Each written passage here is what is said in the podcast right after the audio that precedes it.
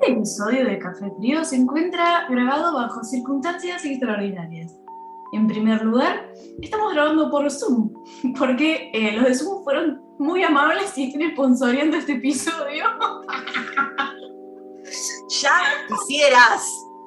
Ojalá. En Ojalá. segundo lugar, son nueve y media de la noche y yo estoy cenando.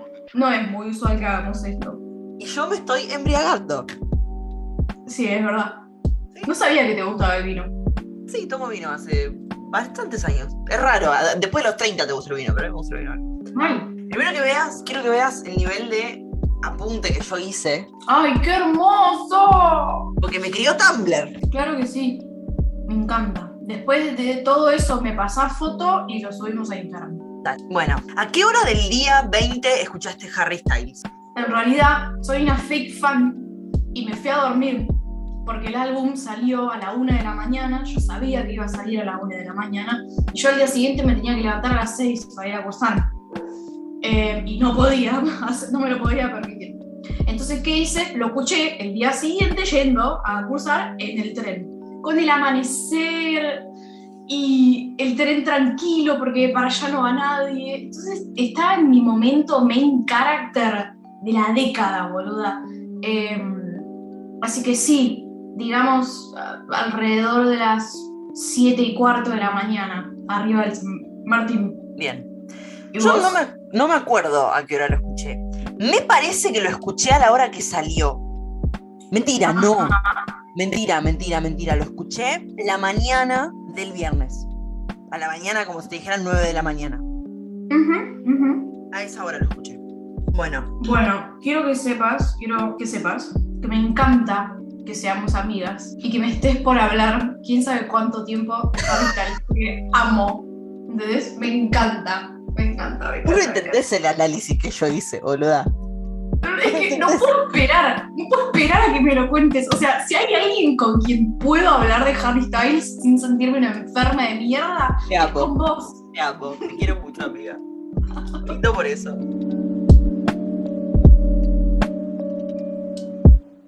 Bienvenidos a Café Frío. Hoy hablamos de música.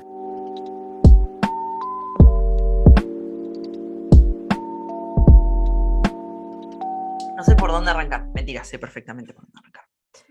Tengo todo planeado y organizado. Obvio. El primer pensamiento que uno tiene cuando escucha que Harry Styles va a sacar un tercer disco, su carrera solista, después de cuántos años de One Direction, cuatro o cinco por lo menos, Cinco. Después de tanto tiempo trabajando en una carrera solista, después del furor Fine Line, después de esa camisa rosa y ese pantalón blanco tan iconic, después de ese primer disco tan 70, después de ese acústico, después de esa fiesta, después de esa gira mundial, después de ese quilombo atómico, un tercer disco es un tiro por elevación. Porque estás diciendo, si yo puedo llegar a todo esto, imagínense a qué puedo llegar, porque me estoy animando a hacer un tercer disco y porque la teoría del tercer disco la conocemos, por lo menos los que escuchamos este, eh, eh, este podcast, la conocemos. La teoría del tercer eh, álbum, ¿cuál es? Primer álbum, demostrarles quién sos, segundos, demostrarles qué puedes hacer, tercer disco, romperles la cabeza. Le hemos hablado algunas Uh. veces, es una teoría que, Sí, sí. que- que yo le escuché decir a John Mayer, quien graba en este disco, imagínate el nivel de, de locura que estoy teniendo yo, que escuché una guitarra tocada por el amor de mi vida. Cuando vi que estaba John Mayer en el álbum, hice tipo. Tipo el gesto de Olivia, le tengo que decir. Me lo mandaste vos, de hecho, me lo dijiste vos. Sí, sí, sí. Bueno, fue el mejor momento de mi vida ese. ¿A qué me refiero con esto de los discos? Fine Line es muy difícil de hacer secuela. Es muy complicado. Es un discazo. Un discazo. Es un verano prepandémico, Fine Line, para este hemisferio. Para ellos es un invierno prepandémico. Fine Line es eh, una bomba atómica y, lo, y dejó como un estándar de un gran repertorio para shows. Recordemos Sí. que hasta ahora Harry estaba haciendo toda su discografía arriba del escenario. Ujú. Eh, Ahora puedes seleccionar. ahora puedes dejar cosas afuera. Un show de 35 canciones, que es toda la discografía de Harry, es una bocha. ¿Podría hacerlo? Bien, perfectamente. ¿Podría durar dos horas un show? Sí. ¿Seríamos las personas más felices del mundo? Por supuesto. No lo hace por una cuestión de que nada, hay cánones artísticos que preservar. Pero bueno, esa discusión, la de lo- los lives es otra cosa, yo lo vi pocas veces en vivo, entonces, eh, en vivo grabado, por supuesto, entonces no sé de qué estamos hablando. Yo vengo a hablar de los discos solamente porque es de lo único que entiendo. Y para, para seguir un disco como Fine Line, que es un Broken Hearted, o sea, un, un disco de corazón roto en el que él dijo todo lo que tenía. eh, los discos de corazón rotos son siempre como, por lo menos mis favoritos, de los mejores, los que más crudos están en emoción. Y además un disco tan hitero, porque metió todo, casi todos los temas tienen videoclip. Fue eh, top charts, furor, fiesta, Sí. Hollywood. O sea, la entrada a la... A Harry Styles le abrieron las puertas grandes con Fine Line. Fue, entró a imponer una moda, entró a decir, eh, ahora las cosas se van a guiar por lo que nosotros decimos.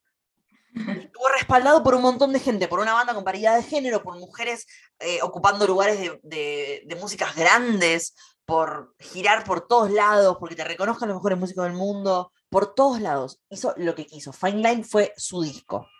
Cuando escuchamos Harry No, House, perdón, perdón. Sí. Ganó un Grammy por Fine Line.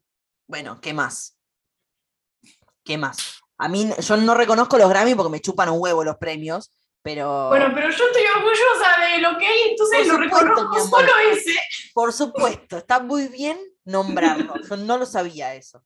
Muy bien. Cuando escuchamos Harry House, decimos, ¿qué más nos podés dar? Pues yo ya la verdad no soy digna de que entres a mi casa, pero sí, vos sos digno de dejarnos entrar a la tuya. Entonces saca este discazo. ¿Cómo vas con mi vida? ¿Entendés? Nada. Eso es lo que una crianza en un colegio católico da su Lo único amado bueno que nos dejó. Yo creo en Jesús porque Jesús es Él. Arrancamos con Music for a Sushi Restaurant. ¿Qué título, boluda? Yo escucho ese tema y digo, esto es, esto es verdad. Y me baso, este, no sé por qué hay tanta relación entre este disco de Harry y la figura y la música de John Mayer. Yo no sé si hay alguna influencia real, pero tengo muchos puntos de contacto eh, para la discografía. Primero, The Search for Everything, el anteúltimo disco que sacó John Mayer en 2017, es un disco que abre con una canción que se llama Still Feel Like Your Man, que es una balada muy japonesa. Es un temazo atómico. Y es una balada muy japonesa con estacatos en guitarra, con un sonido muy particular, que no tiene el estalle que tiene Music for a Sushi Restaurant, pero tiene el mismo mood. Tiene las mismas luces de neón, tiene la misma gente. Es un video en el que Harry, en el que Harry está, no, ojalá, en el que John Mayer está bailando con dos pandas al lado.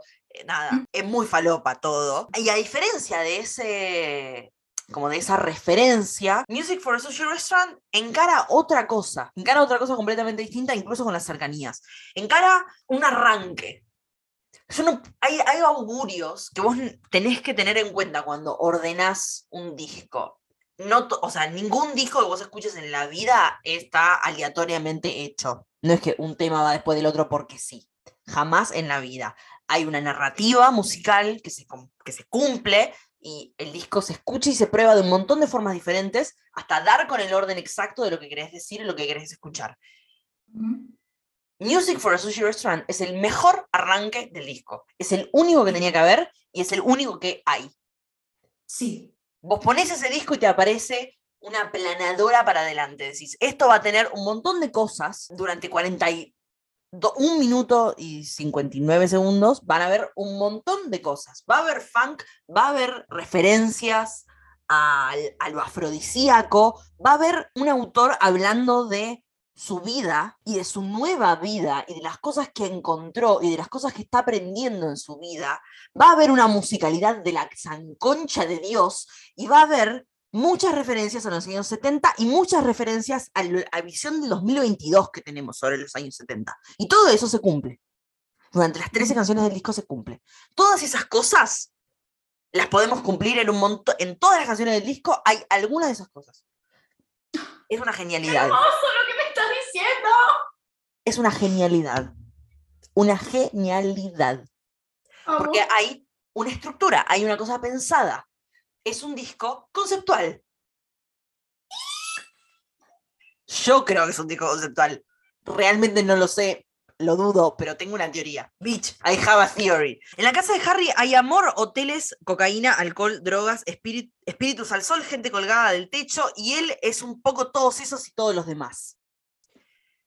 ¿Qué quiso decir Warren con esto? ¿Qué quiere decir con esto? Harry House es un poco él abriendo su cabeza y diciendo, yo voy a hablar de todas estas cosas porque un poco son las que me pasan y un poco son las que quiero decir que me pasan y un poco son las que mi personaje vive y sufre.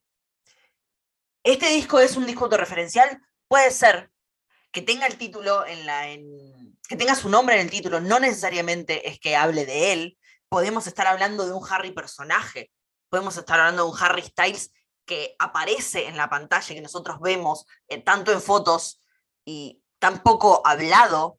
Es, muy, es, muy, es mucho menor la cantidad de veces que escuchamos a Harry Styles hablar que la que lo vemos en pantalla.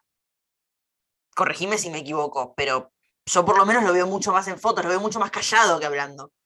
Claro, eso te iba a decir. Eh, yo lo escucho más hablar, pero porque lo busco porque soy fan hace muchos años y porque a hablar hace muchos años. De todas formas, es una persona que cuando está en entrevistas siempre está en control.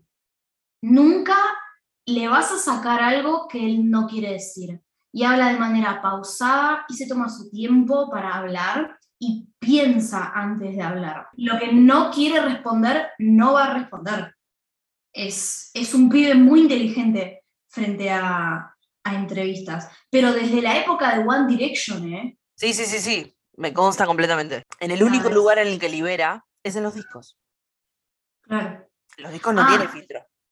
Y te iba a decir esto que vos estás diciendo de, de que, que su nombre esté en el, no, en el nombre del disco, no significa que esté hablando de él personalmente, sino que puede ser un Harry personaje, eso en la literatura se llama autofiguración, autoficción, ¿no? O sea, si yo escribo un texto que diga yo, Laura, que vivo acá y soy así y hago estas cosas, me pasó todo esto, es... Em, no, ¿entendés? Es como que es Laura personaje, o sea, no importa cuántos datos verídicos ponga de yo, Laura real, no esa historia no es sobre yo, Laura real, es sobre Laura personaje. Absolutamente, totalmente. Yo creo que un poco eso es lo que hace, la verdad. Como escuché, toda la tarde escuché el disco, estuve toda la tarde escuchando el disco en loop y le encontré varias patas a la, mesa y nada, las voy a desarrollar. Estoy muy contenta de estar haciendo esto. Muy contenta de estar haciendo esto. Me parece fantástico. Bueno. Es el disco más íntimo de su carrera. Ok. Harry Styles One no fue tan íntimo como esto. Fine Line no fue tan íntimo como esto. Porque este disco tiene algo que esos no tienen, que es la definición de un sello musical. En Harry House escuchamos el estilo. Escuchamos todo lo que compone al universo Harry Styles musicalmente. Primero, porque lo escuché en la entrevista de San Lowe decir, me involucré muchísimo en la música y es lo único que me importa hacer y me chupan en huevo las letras, por ende abandonó la posición cantante y ahora se está dejando de dejar producir, no sé si lo dije bien, para empezar a producirse a él mismo y eso es el mayor lugar al que puede llegar un artista. Un músico en su mayor expresión se produce a sí mismo, no se deja producir. En todo caso, tiene colaboradores, trabaja en conjunto y horizontalmente con dos personas, que fue la forma en la que hizo este disco, y lo podemos ver en las fotos de Instagram que subió. Puede hacer eso, pero siempre la última palabra la tenés vos. Yo no estoy diciendo que Harry no haya tenido decisión en los anteriores discos, para nada. Yo creo que tuvo muchísima decisión, pero no se produjo a sí mismo. En Harry House se produce a sí mismo. Y eso es lo más importante. Es el mayor control sobre la obra propia. Es como si yo dejara que un editor escriba mi texto. En vez de, que es lo que hizo Harry, la segunda opción, escribir el texto vos mismo y que un editor lo piense o te ayude en algunas cosas. El editor es el productor de la música, es la misma figura. Es una mirada externa. El editor no te puede tipo cambiar el, el texto igual, te hace sugerencias. Hay muchos productores que trabajan muy bien y muchos que trabajan muy mal. Yo no estoy peleada con la figura del productor. Ujú. A los buenos los reconozco mucho, pero no les reconozco la música. No es lo primero que pregunto quién produjo esto. Lo primero que pregunto es quién lo escribió. Y todas estas Claro. canciones las escribió Harry Styles con colaboradores. Amo. Y no es lo mismo escribir con colaboradores que colaboradores te escriban. Nada. Statements. Es un disco que tiene dos caras. Hay un lado A y un lado B. Ah. De esta forma. El lado A son Music for a Sushi Restaurant, Late Night Talking, As It Was, Cinema y Satellite. No, Satellite no. Esos eh, son los anteriores. Music for a Sushi Restaurant, Late Night Talking, As It Was. Y Daydreaming. O sea, estás poniendo las movidas por un lado y las más tristongas por el otro. No necesariamente. No, bueno, ¿ves? Ahora lo estoy cuestionando. No, pará, vamos, vamos de vuelta, vamos de vuelta, porque esto no lo tenía anotado, pero lo pensé y me lo olvidé. Pará. El lado A es todo el disco hasta Matilda. En la cuestión Ok. matemática estoy hablando, ¿eh? Y de, de ahí para abajo es el lado B. No lo ordenes de una forma, no lo, no lo encasilles, no lo estructures. Hay una parte A del disco y una parte B del disco, y muchas canciones comparten las dos partes. ¿Se entiende lo que quiero decir? Sí. Bien. El lado A es muy glam. Harry Styles está encabezando la camada del glam rock hoy. sí. Es nuestro David Bowie. Una especie Oh. de David Bowie. Me encanta. Es una boluda, tiene una estética tan fuerte, se transforma todas las veces, cambia de, con las eras, o sea, es el equivalente a Taylor Swift por un lado, no tan drama queen y no tan eh, misterioso. Bueno, igual sí, misterioso, bastante misterioso también. Eh, Hace las cosas sin avisar. Sí, bueno, Taylor Swift es parecida. Es igual, de hecho. Es más glam rock y lado B y es, es más introspectivo y más crudo en otras cosas. Eh, lo que no quiere decir que siempre sea autorreferencial, porque dentro de ese, de ese canon podés tener canciones que no necesariamente hablan de sí mismo Como o Matilda. no lo sabemos. Matilda no es un lado B, la Matilda es un lado A. Ah, bueno, pero es una canción que no habla de él. No habla Él de él, no, pero sí habla de él hablándole a otro. Sí, pero dijo que la escribió para alguien más. Está perfecto, no importa. Anyway, moving on, en Getting Over. Temas. Lo que estaba diciendo con que el estilo y la órbita Harry Styles se define en este álbum es que, ah, no puedo creerlo, es que hay una forma de sonar a Harry y que él la define en este álbum. Hay una bruma de lo pop y de lo de lo mainstream que Harry define muy bien y que sostiene durante los tres álbumes y hay una bruma musical. Hay armonías complejas, hay acordes caros, hay cosas interesantes, realmente interesantes adentro del álbum, que es lo que nos enamora por igual a las cornudas que somos sus fans y a los músicos a los que les decís, escuché a este pibe porque la rompe. Y van y dicen, ah, mira qué cara de boludo que tiene, pero mira qué bien. Amo. Eso es tener calidad, una calidad abrumante. Es un genio, estoy fascinada con este disco, no puedo dejar de pensarlo.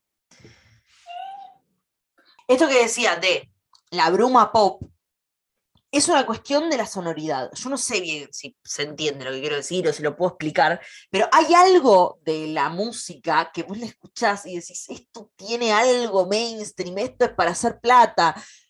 Y ellos eh, lo encaran, y él lo encara y dice, ¿sabes que sí? Tengo ganas de con esto. ¿Y cuál es el problema? ¿Tengo que dejar, tengo que resignar la musicalidad para eso? No. Entonces la usa a su favor. Eso es genial. Para este disco, Harry se nota mucho el proceso de la música que escuchó para poder hacerlo. Primero se es oyente de música y después se es músico. Primero Claro. perdemos la primero- cabeza, Como primero se es lector y después se es escritor. exactamente. Primero es- perdemos la cabeza escuchando durante noches enteras discos y sin poder hablar con nadie durante toda tu puta adolescencia, para después poder hacer una, una obra artística y una obra musical que tenga la autenticidad de la crudeza de esa alma, de ese alma. Me parece que estás proyectando un poquito. Obvio. Más vale. Pero ¿sabes cuál es el tema, boluda? Todos los músicos tuvimos un poco la misma historia. Sí, sí, me lo imagino. Sí, es como, es lo mismo que los escritores. Los escritores también. Todo lo artístico nace en la preadolescencia y perdura durante una adolescencia muy conflictiva hasta explotar en los 20 glam, no sé. Sí, yo eh, encontré gente con la que puedo hablar de verdad y, y como me gusta eh, de libros y literatura cuando empecé la facultad, digo ahora. Claro. Totalmente. Bueno, la, la forma que encontré de resumir estas dos caras de la misma moneda que para mí conviven en el disco constantemente es definirla en dos palabras, merca y ternura. ¡Oh! Me encanta. Primero, hay muchas referencias a la cocaína Sí, y hay muchas referencias a la ternura. sí. ¿Por qué tienen que dejar de convivir las dos cosas? No necesariamente consumir cocaína es una cosa tumbera, para nada. Puedes tener mucha plata y consumir cocaína, y de hecho no te, no te vas a morir nunca si consumís cocaína y tenés mucha plata. El problema es cuando no tenés plata y consumís cocaína, ahí sí te morís. Porque Ujú. bueno, el sistema no está hecho para que los pobres se droguen y sean felices. No existe eso. Porque bueno, hay un montón de justicias. Y la ternura es por el lado de su, de su estado de gracia, de su amor, de su, su locura, de esa situación tan idílica en la que él cuenta un romance y habla de usar el cuerpo de una persona como una cuchara de miel, que me parece maravillosa la metáfora y tal. Y todas las referencias que hace sobre la ternura, o sea, habla de, de muchas cosas al mismo tiempo. Por eso digo que esas dos caras son como las dos caras, la, la cocaína y la ternura. Hay un montón de formas de entender las referencias a la cocaína adentro del, del disco, iba a decir del libro, del disco. La cocaína puede simbolizar la fama y el éxito, la juventud y lo invencible, o sea, la, la- como el, el exceso del afrodisíaco, la- el delirio, la guita, simboliza la guita en los mafiosos, simboliza la guita en el padrino, simboliza la guita en un montón de lados. También puede simbolizar la depresión. Es una droga que cuando toda la gente que cu- cuenta que la consumió eh, se deprime mucho después. Es una droga que entra muy fácil en la gente que es muy sensible. Y puede simbolizar, y lo si- simboliza para mí, lo que simboliza es Hollywood. Claro. Harry hace un montón de referencias a Hollywood durante todo el disco. Habla de Hollywood yendo y viniendo de Hollywood. Habla de Hollywood diciendo vos estás allá y yo estoy acá.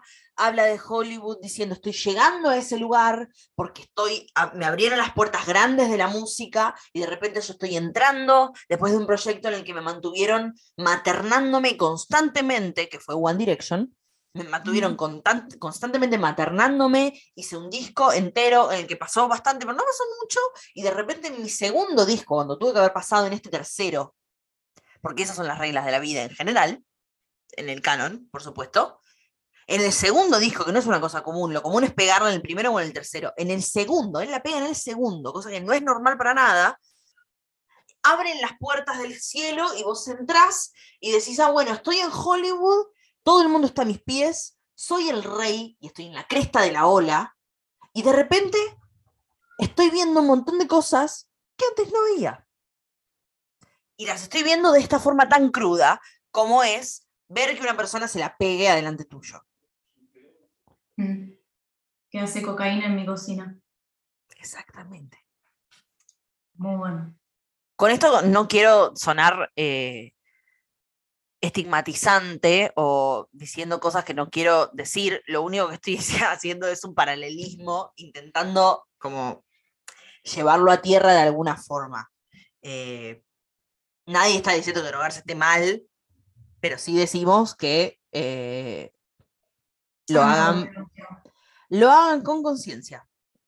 y precaución.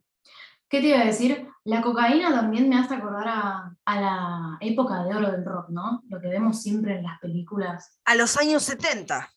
Es Ah, eso, todo el mundo se drogaba. Bueno, hay muchas referencias funky y disco a este, en este álbum. Quería que lleguemos a eso. Eso. Eso. Graba Quincy Jones acá. Trabaja Quincy Jones acá y graba Pino Paladino, que es un prócer. Absoluto sí. prócer. Eh, Quincy Jones es el mayor productor de música del mundo de la historia. Vivo. Es tremendo eso. Es un genio. Lo produce a Charlie Puth. En realidad lo vio. Se juntó alguna vez con Charlie Puth. Charlie Puth no hace nada. Estoy harta de Charlie Puth. Sí, Lo saqué también. de mi vida. Es mi relación tóxica, boludo. Lo dejé de seguir en Instagram. Es ¡No! un pesado. Un pesado. Encima sube fotos en cuero haciéndose lindo. No es lindo. Sí, es lindo. No es lindo. Subí tus estándares. No puede estar tan baja la barra. Bueno. Te quiero. Yo también. Hace poco tuiteé, no me sigan en Twitter. No, me- te- tienen prohibido seguirme en Twitter. No me sigan en Twitter. Hace poco tuiteé que las melodías de Harry pueden contar su madurez musical. Y lo sostengo y es algo que, que me parece que es real. Entonces lo explico. Dos puntos soy muy nerd de las melodías y me gustan mucho y es lo, como que me, nada, me interesan porque es la forma más perfecta de la música, es lo más chico a lo que podés llegar y es la síntesis del acorde. De, vos de un acorde cantás una nota solamente y construís una canción en base a las pequeñas notas que sacás de los acordes. Hay, gente que trabaja muchísimo sobre las melodías y hay gente que es intuitiva sobre las melodías. Yo creo que Harry eh, es muy intuitivo sobre las melodías, porque sus melodías responden a su crecimiento musical, responden al lugar en el que está su cabeza y responden a lo primero que le sale del- de la mente cuando tiene que componer una canción. Yo creo realmente, creo fervientemente que sus canciones arrancan con melodías. ¿Tengo forma de comprobarlo? No.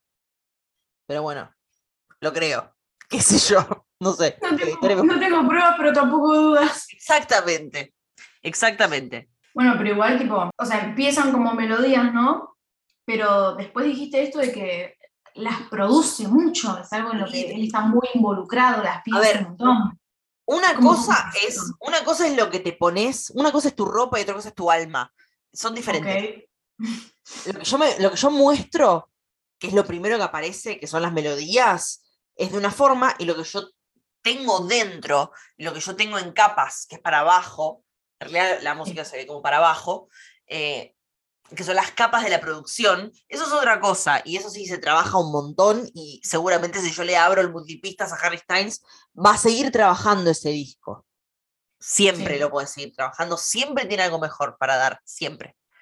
Eso cualquier persona que haga algo artístico te va a decir lo mismo. Nunca se termina un proceso, nunca jamás. No, no. Nunca jamás. Mientras Harry Styles 1 es chiquito y tímido, Fine Line es glamoroso y afrodisíaco y fiesta y grandilocuencia, Harry House es la madurez. Y un adulto en la transición a ser adulto musicalmente, en la transición a ganarse las puertas y las llaves de la alcaldía es la transición a llegar a lo grosso. Y lo hace de una forma muy hermosa. Porque lo, hizo de una forma en la que nosotros no vimos porque hubo pandemia. ¿Es un disco signado por la pandemia? Puede ser. Me aburren los discos pandémicos un montón. Por eso no digo.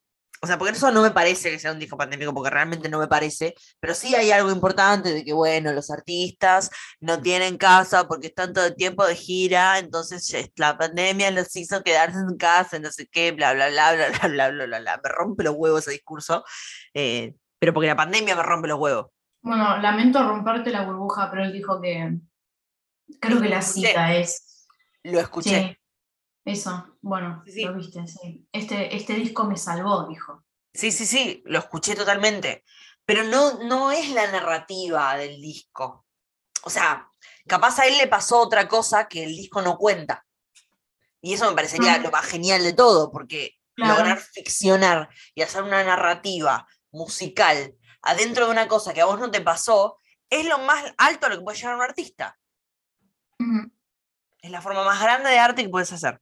Voy a decir algo que capaz te rompe el corazón. En este disco, mata lo poco que le quedaba de One Direction. ¿A qué voy con esto? La madurez artística es hacerte cargo de que fuiste alguien y dejar de serlo.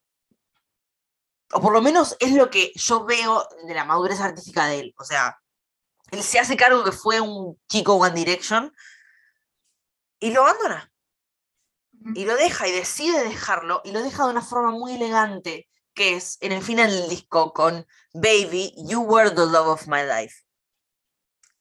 ¿Quiere decir eso? No lo sé. A mí me suena mucho a que él está despidiendo a un, un Harry que fue. Es una muy linda interpretación.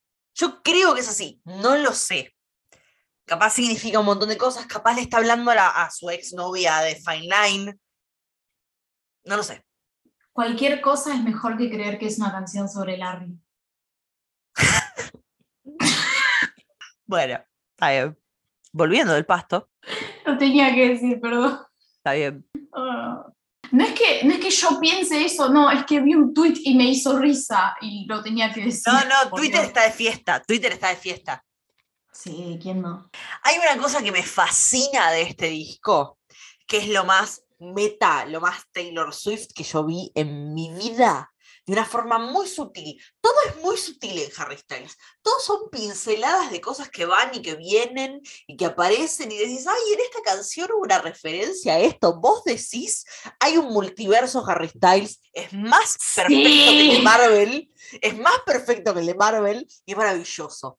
En una canción que no me acuerdo cuál es, eh, que creo que es Grape Shoes, que es mi canción favorita del disco. Dice, Perdón. I'm so over whites and pink. ¿Cuáles son los colores de Fine Line? White and Pink. Oh my God. Eu, pero también los son los colores de su primer álbum también. Bueno, I'm so over white and pink. ¿Cuáles son los colores de este disco? Los naranjas y los amarillos. The old Taylor can't come to the com right now, to the phone right now. Right? She's dead. She's dead. Han encontrado muerto a Fine Line. Sí. O sea, murió. Hay un Harry que murió. No sé. Eh, no puedo dejar de pensar en eso. Nada, eso. Me parece genial. Aguante. Vean si respira. O sea, vean si respira. Vayan a chequear si respira. Morir y resucitar. Literal. Y Literal. Hay dos frases de este disco, además de esa de I'm so over white and pinks, que me encanta. eh, hay so- dos frases que definen la estructura del disco. Hay una que está en conflicto porque Genius dice una cosa y los lyrics de Spotify dicen otra, que es Life has gone viral at the bathroom.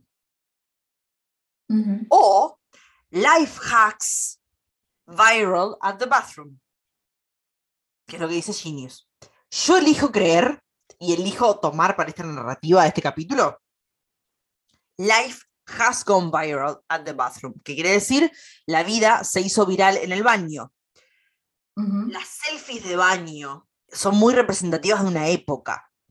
También. De una época Sí. en la que él se hizo famoso. 2014. 2013. Ah, vos te estás refiriendo a una selfie de baño muy específica, ok. No, estoy. No, en realidad se me ocurre que es eso, no sé por qué. Porque estoy como- ok. Recordando qué es lo que más ves en las redes sociales de los baños, eh, y además del sexting y toda la pavada, eh, las selfies, la selfie del espejo, el espejo del baño siempre es el mejor, entonces como que ves, no sé, se me ocurre eso en principio. Y Sí, además, sí. Life has gone viral at the bathroom. Eh, hay un gran componente drogas. Las drogas se hacen en los baños, en general. Chacra. La gente se la pega en los baños, en general. Y la segunda frase, que es mucho mejor, es una frase que yo escuché en la cuarta, quinta vez que escuché el disco, el día de hoy, tengo como la cabeza muy acelerada, que es sobre la coda, o sea, sobre el final de Music at the Sushi Restaurant, Music for a Socialist Front, quiere decir que es, perdón, Could we live with just a taste? ¿Podremos vivir con solamente un poquito? ¿Podremos vivir con solamente un hint de algo? Es una pregunta. Esa es la pregunta de todo el disco. Es como cuando un personaje tiene un conflicto interno. Bueno es la pregunta del disco. Could we live with just taste? Y es lo que él va a intentar contestarse y no va a poder responder en todo el disco. Pero es lo que intenta hacer y termina en otras conclusiones, en otras tantas conclusiones.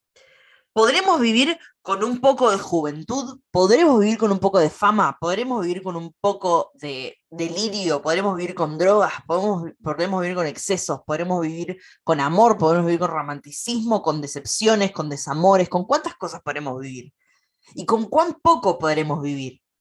¿Qué es lo que compone a este futuro? Es un disco que mira para adelante, constantemente. Y en las frases lo repite mucho. Me parece que esta frase, como que un poco lo resume.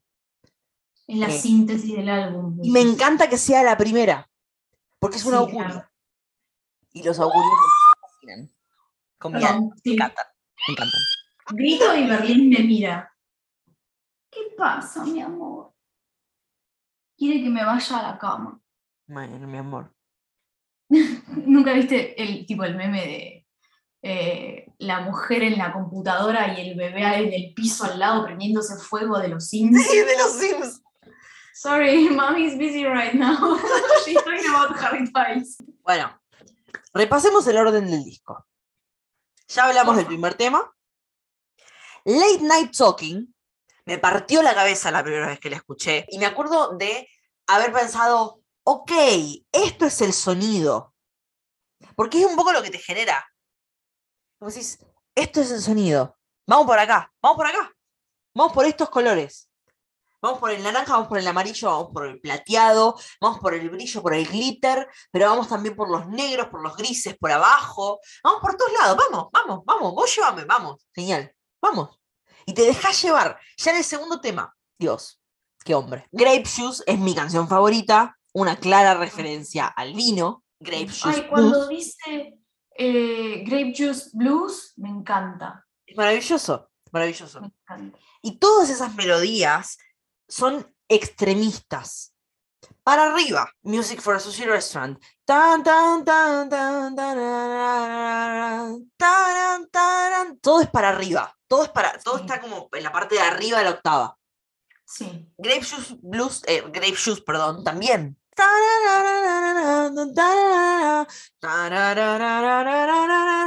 Bueno, las escalas me hacen bien. Late Night Talking está como medio en los meets, pero también va para arriba porque tiene como muchos, muchos juegos y nada. La musicalidad hasta ahora viene siendo un 10 y viene siendo algo que no escuchamos nunca en Harry Styles y él nos lo da. Entonces, como si, ¡Ah, te amo. Nos alimenta. No es maravilloso. Bueno, Acid Was, el cuarto tema del disco, ya lo conocemos. Es el corte de difusión, sin ninguna duda. Daylight. Ah, tremenda. Una de Daylight. Mis Little Freak es lo más One Direction que le queda a él. La forma de las melodías, la estructura, la manera mainstream de encararla, es muy pop eh, y es muy One Direction. Es lo último que le queda de One Direction. Lo último. Ok. Decide ponerlo en este disco porque para mí no lo va a tomar nunca más. ¿Y sabes qué? Me encanta que sea así. Me parece que no hay, no hay mayor crecimiento en un artista que abandonar lo que fuiste. Ujú.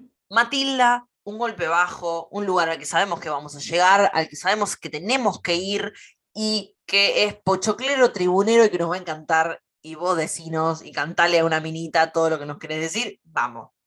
Es hermoso. Venga, corazón. Venga, corazón, decime todo lo que quieras. Me encanta. Cuando dice eh, no sé qué, no sé qué, creo que es you know, a piece of you is dead inside, y tipo, ¡fua! Total, Le habla a todo Twitter. arre. totalmente. Are No, you talking pero about me? Are you talking to me? Sí. Pero es tan linda esa canción. Y es, es muy personal, es muy íntima. Me gusta. Es maravillosa. Es maravillosa. Bueno. Cinema es. eh, Yo, la cantidad de memes que vi sobre el paso de Matilda a Cinema llorando y poniéndote las botas para salir Sí, a trolearla Sí. es tremendo. En Cinema toca nuestro amigo, me pongo de pie en el Zoom, She's doing it, folks. She's doing it. John Mayer. John Mayer toca las violas escateadas y por atrás de, de Cinema. em, y nada, reafirma la impronta funky que tiene todo el disco. Y en este tema también trabaja Quincy Jones, produciendo y decidiendo algunas cosas y viendo una mirada y como colaborando. Nada, un temazo, absoluto.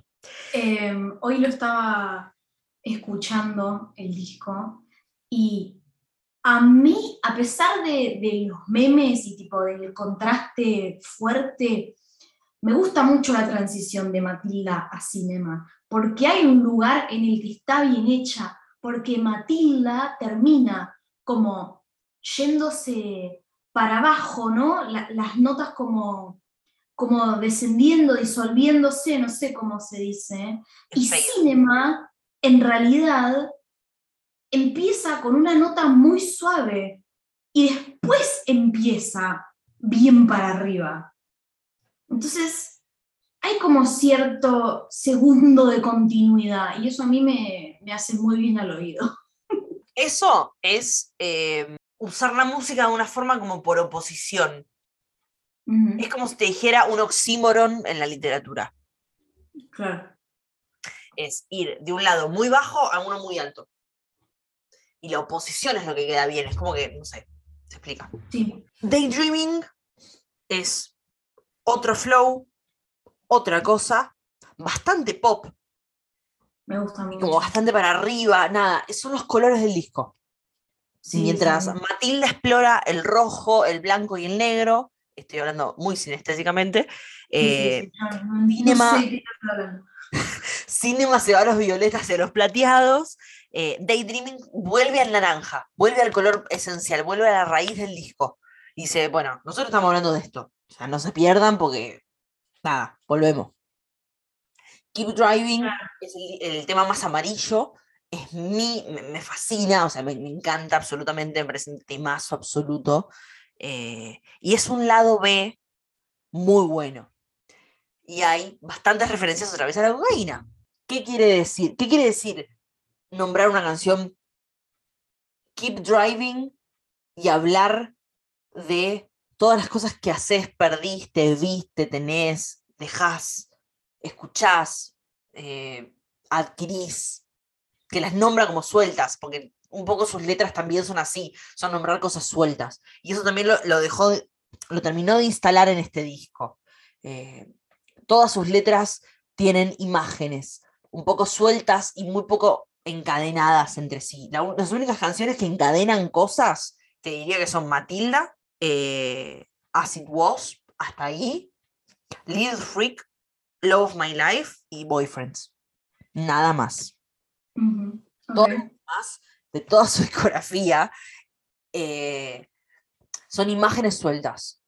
Es como si no, a través de su música nosotros viéramos las cosas que Harry ve. Y está muy bueno cuando podés ponerte en los ojos de la música que te gusta. Porque es, es como, también quiere decir que, la- que el artista te respeta y piensa en vos, en lo que vas a escuchar. Y eso está muy bueno. Muy bueno. está. Nos quedamos en Keep Driving. Satellite es una canción muy hermosa, muy tierna, eh, muy, muy en un, en un círculo de lo idílico y en un círculo de lo drogas y nada. Habla de un montón de cosas. Boyfriends es hermana melliza de Canyon Moon y de Sweet Creature. Es la parte Ok. del disco en la que se pone setentoso. Lo veo. Woodstock, setentoso de verdad. Sí, sí. Tony Mitchell, setentoso, la raíz tan fuerte que Harry Styles tiene en Fleetwood Mac. Es mega fanático de Fleetwood Mac, es una cosa que se sabe. eh. Ha llorado con la cantante de Fleetwood Mac en el escenario. Yo también lloraría. ¿Quién no lloraría? Eh, y es un poco lo que, lo que Harry sabe hacer. O sea, hacer cosas chiquititas, cantar a voces, arreglar, como mirar la música desde la canción y desde la voz, que es la, la principal protagonista de Boyfriends. Y Love of My Life, el mejor final para este disco, una canción que despide y que dice, farewell, sigamos, vayamos a encarar la vida como sigue y vayamos a buscar lo, que, lo próximo, sin olvidarnos de quiénes fuimos y sin olvidarnos de lo que amamos, y vayamos a encarar este mundo con el resto de las cosas que tiene, y vayamos a encontrarnos a nosotros mismos, vayamos a buscar quiénes somos, vayamos a ver qué es lo que nos tienen para, para dar y vayamos qué es lo que vamos a vayamos a buscar qué es lo que tenemos para dar nosotros también. Vayamos a sorprender, vayamos a encontrar, vayamos a decir y vayamos a amar mucho. Es un disco en el que Harry Styles se promete a sí mismo amarse un montón y amar a los demás. Y retoma un poco el Treat People with Kindness, que es un poco el eslogan de eh, Fine Line Ujú. que es un disco en el que le rompieron el corazón y él descubre, ok, yo tengo el corazón roto hoy, entonces voy a amar a los demás. Y me voy a curar el corazón amando a los demás. Y yo creo que en este disco como que lo instala un poco. Dice, ok, yo lo voy a encarar, vamos a hacerlo. Y por eso me parece tan hermoso. Me encanta. Es mi canción favorita del disco. Es un tema solo, My Life. ¡Ay, qué lindo todo lo que ¿Viste? Eu, eu, hice un análisis muy intenso. Estoy toda la tarde pensando en esto. ¿Por qué se llama Harry House? Quiero escuchar tu teoría, si vos tenés una teoría. Yo soy una persona muy básica. Yo creí que es. eh, creo que es porque es un disco muy personal. Que está hablando de él mismo como, como artista, como persona. Cosas que le pasan a él. No se me había ocurrido lo de pensarlo como Harry personaje. Lo había pensado como Harry, como él. Bien, bien, me interesa. Pregunto por, porque también eh, uno se pierde en sí misma y se pierde lo que, lo que hay en el, en el plano 3D. Ujú. Em, pero yo sí lo que creo es que hay una gran cuota de privacidad en este laburo y no hay lugar más privado que una casa. Y también creo que los artistas al nivel de Harry Styles no están nunca en casa, están dos semanas en casa. Y se van de gira. O se van a grabar un disco a Taiwán, a Shanghái, a la concha de tu madre. No sé, a cualquier lado, pero no están en casa. Son gente que vive en hoteles. Y tener una casa es tener una identidad en algún punto. Entonces, Harry House y todo lo que dije sobre la definición de un sonido propio, lo que yo interpreto es que define quién es Harry a través del lugar en el que se marca y en el que pasa su vida y en el que tiene sus cosas y en el que está, en el que está su olor y en el que están sus gatos y en el que están sus discos, su ropa, eh, su infancia, su adolescencia, su familia, el lugar en el que está situada esa casa, qué es su casa a nivel pueblo, qué es su casa a nivel geográfico y qué es su casa a nivel musical, identitario, quién es él a través de una casa. Creo que, que el disco define todas esas cosas, es como una gran definición de identidad, de decir, yo llego acá y digo, bueno, ya escucharon todo lo que puedo llegar a ser, yo soy esto, les voy a abrir mi corazón de la forma más cruda posible. Y lo dice todo, absolutamente todo. Eh, me emociona un montón porque creo que es la forma más sincera en la que nos puede hablar un artista y me llena de orgullo que un artista nos pueda decir eso, porque significa que como fans no somos ni tóxicas ni pelotudas, simplemente somos buena gente. Y, y él tiene como la confianza de, de decirle todo esto al mundo. Me parece maravilloso. Sí, es tremendo, es tremendo. ¿Cómo crees que, que se combina, que convive todo lo que acabas de decir con el hecho de que también el nombre del álbum está inspirado en el nombre de, de otro álbum, de un chabón, de un artista que a él le gusta, que, que, no, me, que no me acuerdo. No sabía ese dato. Ah, sí, ¿En cuál? no me acuerdo. Ay, Igualmente sí. cualquier referencia a algo hecho eh, es usar parte de tu identidad. Si a él algo lo inspira y toma esa inspiración para hacer música, forma parte de su identidad, o sea, forma parte de lo mismo. Claro, claro. Sí, creo yo, obviamente. No, sí, sí, sí, sí, es totalmente después- coherente. Ah, ¿Tenés alguna teoría sobre la portada? el upside down, Claro, él está parado en una casa que está dada vuelta. sí. Las puertas, cuando, cuando le abrís las puertas de la fama a alguien, cuando le abrís Hollywood, a- cuando le das la llave del- de la alcaldía de Hollywood a alguien, su vida se da vuelta, naturalmente. Mm, Puede ser una teoría sobre eso, lo estoy pensando ahora muy en crudo, no, o sea, no, nada. Puede ser eso, también puede ser dar vuelta a tu identidad, o también puede ser que nosotros estamos dando vuelta y que él está al derecho, que es una cosa que decía Charlie. Ah, eso, eso me gusta. Bueno, es una falopeada igualmente, pero bueno, puede ser. Está bueno. ¿Te imaginas que Harry escuchaba a Charlie García? Lo puedo creer totalmente. Totalmente. Nah, Pero no, bueno, pero bueno. ojalá escuches Charlie, ¿sabe qué? Bueno, me parece que no tengo nada más para decir de este disco. Algunas teorías de más. ¿La casa es la protagonista real de este disco? ¿Qué es la casa Es una buena pregunta. en el disco? Para mí es la identidad.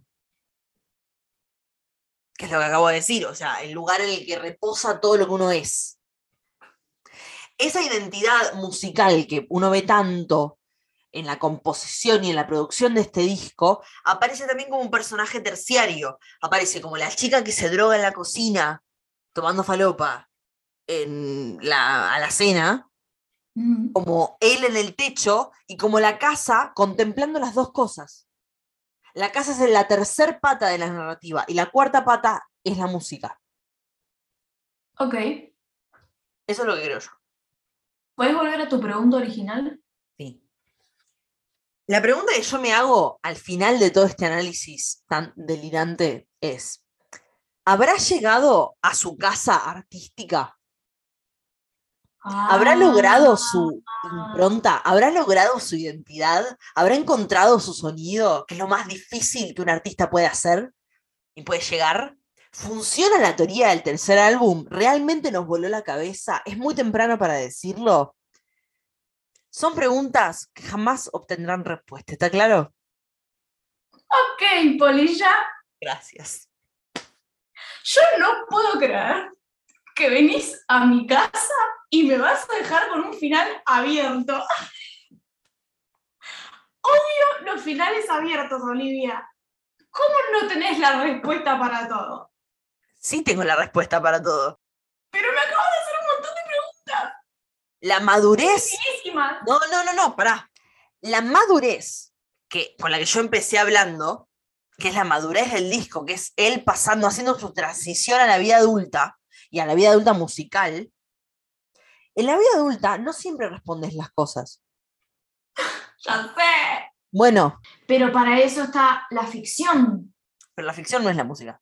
Ah, ¿no? ¿No lo sé? Ah, ¿no? ¿Me vas a venir a decir que la música no a la cámara, me dio miedo. ficción? Bueno, ahí entra la teoría de si Harry es el personaje o si realmente está hablando de sí mismo. Claro. Además, todas las artes son una sola. ¿Cómo, cómo, cómo la música no va a tener ficción? No es exclusiva de la literatura. Bueno, ponle que tenés razón. Tenés razón. Tenés razón. No, está bien, tenés razón. Tenés razón. Bueno, quiero que me cuentes qué es lo que crees vos sobre esto. ¿Realmente llegó a casa? ¿Harry Styles llegó a casa? Yo creo que la respuesta está en su próximo álbum. Sos una genia, boluda. Por eso sos mi amiga, te amo. No se me había ocurrido en ningún momento. Es brillante. Porque de lo que hable y de lo que no hable, y qué música haga en, en cuestión de, de melodía, ¿no? Y tono, y qué trata musicalmente, es una respuesta, Sí. ¿no? O sea, de lo que habla o de lo que no habla, te está respondiendo todo esto que vos me estás diciendo. Porque si encontró su identidad, bueno, ¿qué haces después de encontrar tu identidad? Y la rompes, la rompes, vas por otro lado. Y si no la encontraste, la seguís buscando. Para mí eso lo va a encontrar en la gira.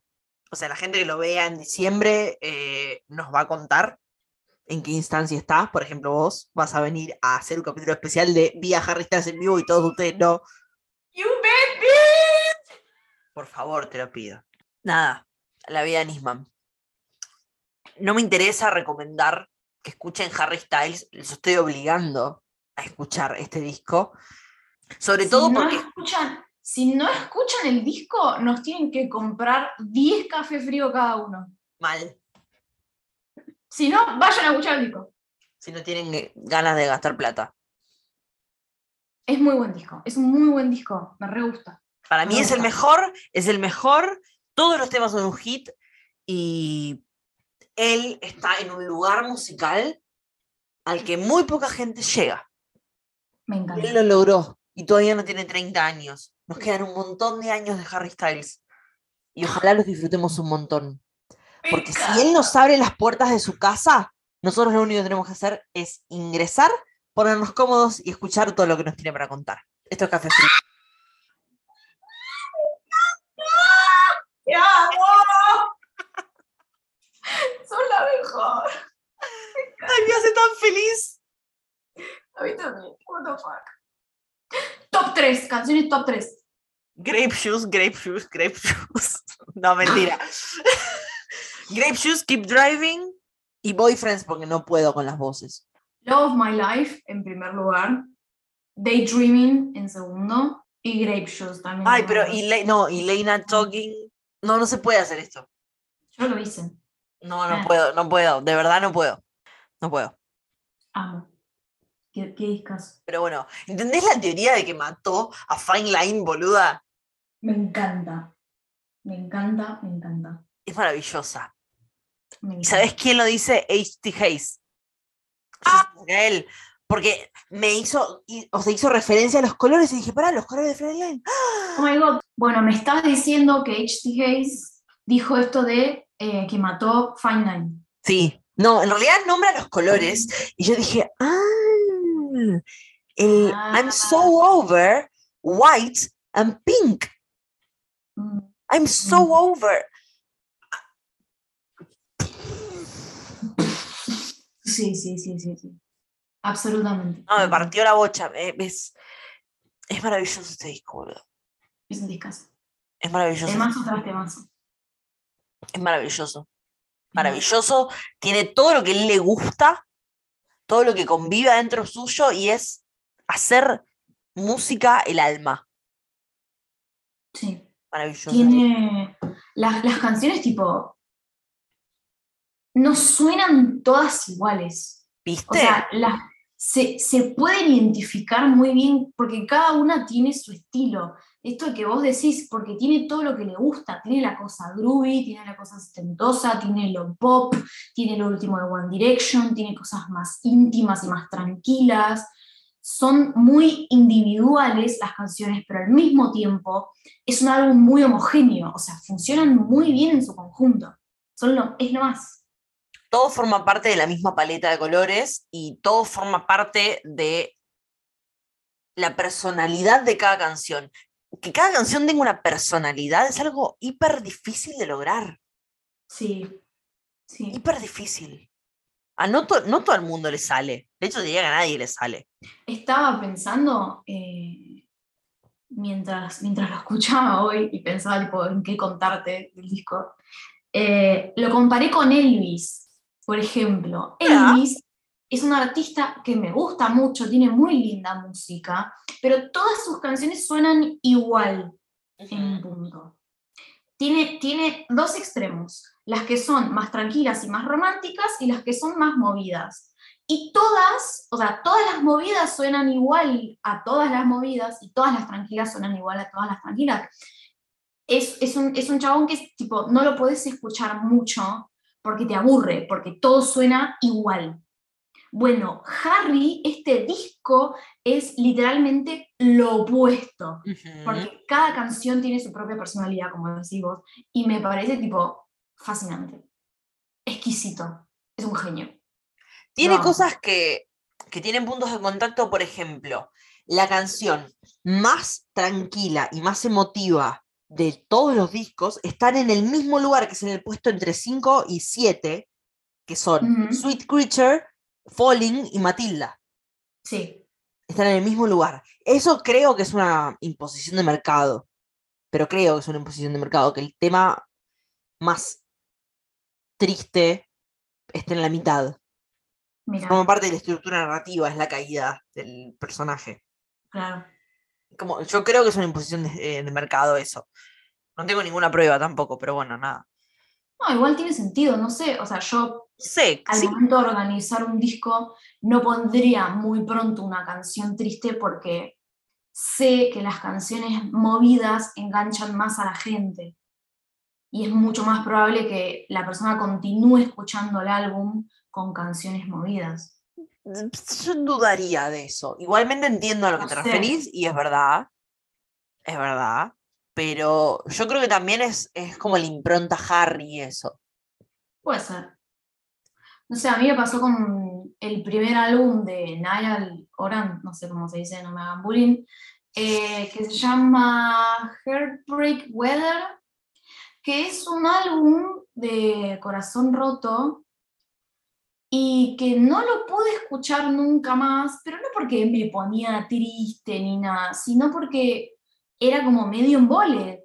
Todas las canciones eran una depresión y sonaban bastante parecidas. Y era como, qué pesado, qué álbum pesado. Es un álbum lindo de escuchar, pero una sola vez. Ahora no sé si está sacando algo distinto porque yo solo lo sigo a Harry y todos los de One Direction. Eh, pero nada, esa es como la primera impresión que tuve de él. Es como llamativo. Mm. Mira, no sabía de eso. No tenía idea. Pero bueno, nada. Harry House. Gracias por hablar de Harry, me encanta. Yo estoy feliz, o sea, no puedo pensar en otra cosa en realidad. Me encanta. Bienvenida a mi vida. Eso soy eh, yo. Fine Line me pasó lo mismo. Fine Line me pasó lo mismo de vacaciones en Villa Gesell, plagueando a todas mis amigas. Y yo disfruto porque la cantidad de gente que lo, que lo menospreciaba porque oh. venía de una boy band y ahora es el rey del mundo, no, no, no con tu caso particular, vos no, no eras tan así, pero con otro montón de gente que lo hace. Es como, te recabe. No, yo me, me, es un genio. me convertí en el primer disco. Casi en el mismo año, vos me convertiste, de hecho, me dijiste, ¿escuchaste lo que hizo? No, entonces escuchalo y dejá romperte las pelotas. Y lo escuché y me partió la bocha. Me la partió. Es verdad. Es verdad, porque tenías un par de prejuicios con, con One Todos los prejuicios. Son totalmente entendibles, ¿no? Eh, y, y, es verdad, porque vos a veces tenés esto de, de criticar las cosas antes de conocerlas y eso a mí me enfurece, entonces yo te rompía la pelota y te decía, escucha el álbum antes de criticarlo. Sí. Igual te hice caso muy rápido en mi defensa, muy rápido. Sí, sí, sí, sí, sí, es verdad eso. y me enganché y no, se me perdió, o sea, me perdí en el trance. Ya cuando al segundo tema escuché tipo Only Angel, dije, no, pará, pará un segundito, mi amor pará. Mi, primer disco es increíble y ya Fine Line lo esperé. O sea, ya ahí ya lo esperé, ya estaba en total hype, ya era diferente. Estoy muy feliz de estar haciendo esto, me gusta mucho que Café Frío sea un lugar en el que podemos venir a plasmar nuestras obsesiones, me parece que es lo primero que pensamos cuando lo quisimos hacer. Sí. Eh, y estoy muy contenta de poder hablar de música de esta forma tan drogadicta eh, como lo hago acá, en la que hago conexiones que tienen sentido y en la que hablo un montón de pelotudeces. eh, me hace muy feliz estar haciéndolo. Y gracias por hacerme escuchar Harry Styles, porque gracias a vos estoy haciendo esto. ¡Ay, nada! ¡Fue un placer! ¡Aguante todo! Viva la patria, la concha de Dios. Celebremos el Día de la Patria hablando en inglés. Listo. Dios. Las peores argentinas. Las peores. Este episodio de Café Frío está producido por nosotras y solo nosotras. Así que si lo disfrutaste, te invitamos a que nos colabores, ya sea siguiéndonos en Instagram en arroba Café Frío Podcast o comprándonos un cafecito en cafecito.app barra Café Frío Podcast. Si querés participar de la conversación o comentar algo, no podés dejar una review y lo vamos a leer con mucho gusto. Nos escuchamos pronto.